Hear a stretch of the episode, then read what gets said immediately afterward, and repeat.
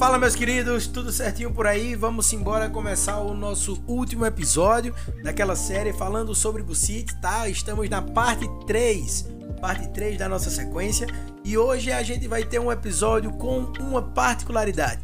Diferentemente de todos os outros episódios que a gente sempre traz o nosso mapa mental, tá? A gente não vai ter um mapa mental nesse episódio. Mas por que isso, Gustavo? A gente vai trazer, a gente vai levar esse conteúdo desse nosso podcast lá para o nosso canal do YouTube. Vamos literalmente colocar a mão na massa.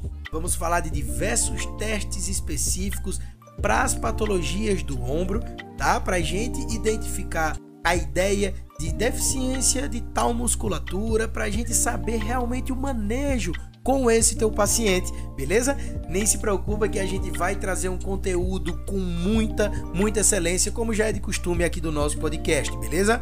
Eu me chamo Gustavo Pontes e está iniciando mais um TraumatoCast. E bora lá, menino. Sem mais delongas, a gente precisa entender que a articulação do ombro é composta por grandes ossos em prol do nosso padrão de movimento, o nosso padrão específico do movimento quando a gente fala de ombro. A partir do momento que a gente tem uma, um episódio de luxação, né, um episódio de lesão nesse ombro, significa que a gente tem uma deficiência ou que a gente teve uma deficiência durante esse padrão de movimento. Ou seja, a gente tem um padrão de movimento errado, que não é específico para o ombro.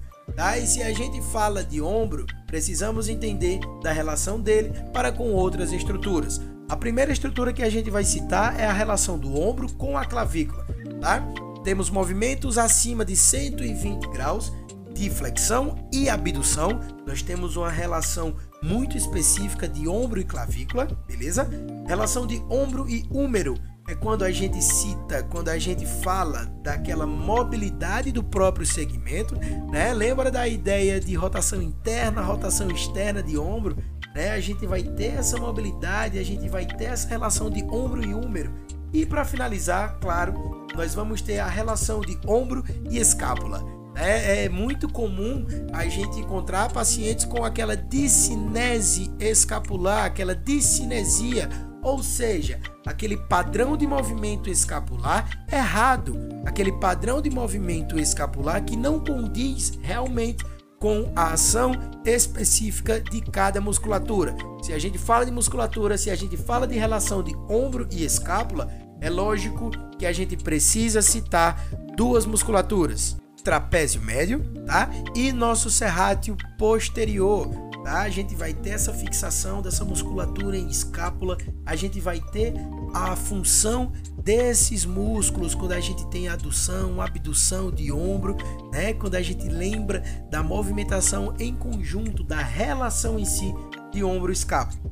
Uma coisa que a gente precisa entender, pessoal, é que a deficiência no padrão de movimento, seja de um lado para outro, pode ser devido a um excesso de tensão Tá? Imagina que o lado direito está mais tenso do que o lado esquerdo.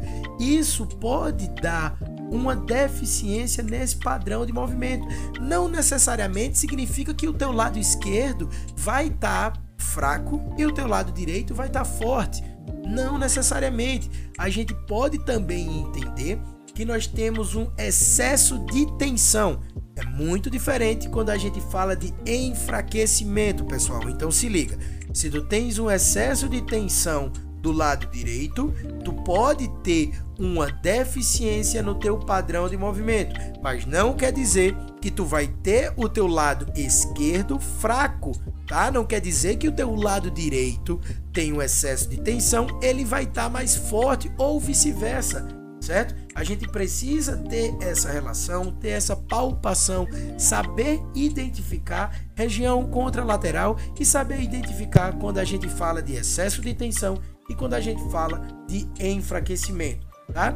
Dentre isso, nós temos a ideia de limitação de abertura do braço, né? Quando a gente tem novamente essa tensão excessiva, quando a gente tem a patologia instaurada, que é a capsulite adesiva, tá? Mas tudo isso com palpação, tudo isso conhecendo a área, tudo isso sabendo o que a gente está tratando e sabendo como a gente vai resolver esses problemas. a musculatura do ombro é algo que a gente precisa de muita especificidade para saber o que tratar e principalmente como tratar, certo? A gente vai precisar de fortalecimento específico, a gente vai precisar de liberação de tensão de uma musculatura X, de uma musculatura Y, mas tudo isso com a palpação, pessoal, com o manejo, conhecendo a área, sabendo localidade de musculatura e sabendo a função, seja ela sozinha, seja ela em conjunto, principalmente quando a gente cita a relação de ombro e escápula,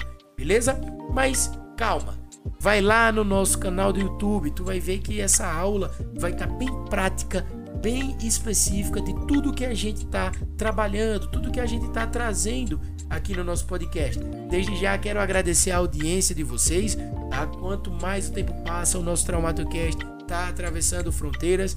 Tranquilidade, meninos. Esse é o nosso último episódio da nossa série sobre falando de Bursite, parte 3 já te dou o gancho para ir lá no YouTube conferir a nossa aula, conferir a nossa aula de testes, falando sobre os testes específicos para as nossas patologias, para identificar patologias, seja os testes para identificar a presença, seja os testes para identificar a ausência, ou seja, a gente vai riscar. Nosso paciente não tem isso, porque esse teste deu positivo ou porque esse teste deu negativo, beleza? Tudo vai ficar bem mais claro lá no nosso canal do YouTube, beleza? Espero vocês. Forte abraço e até o nosso próximo episódio. Valeu!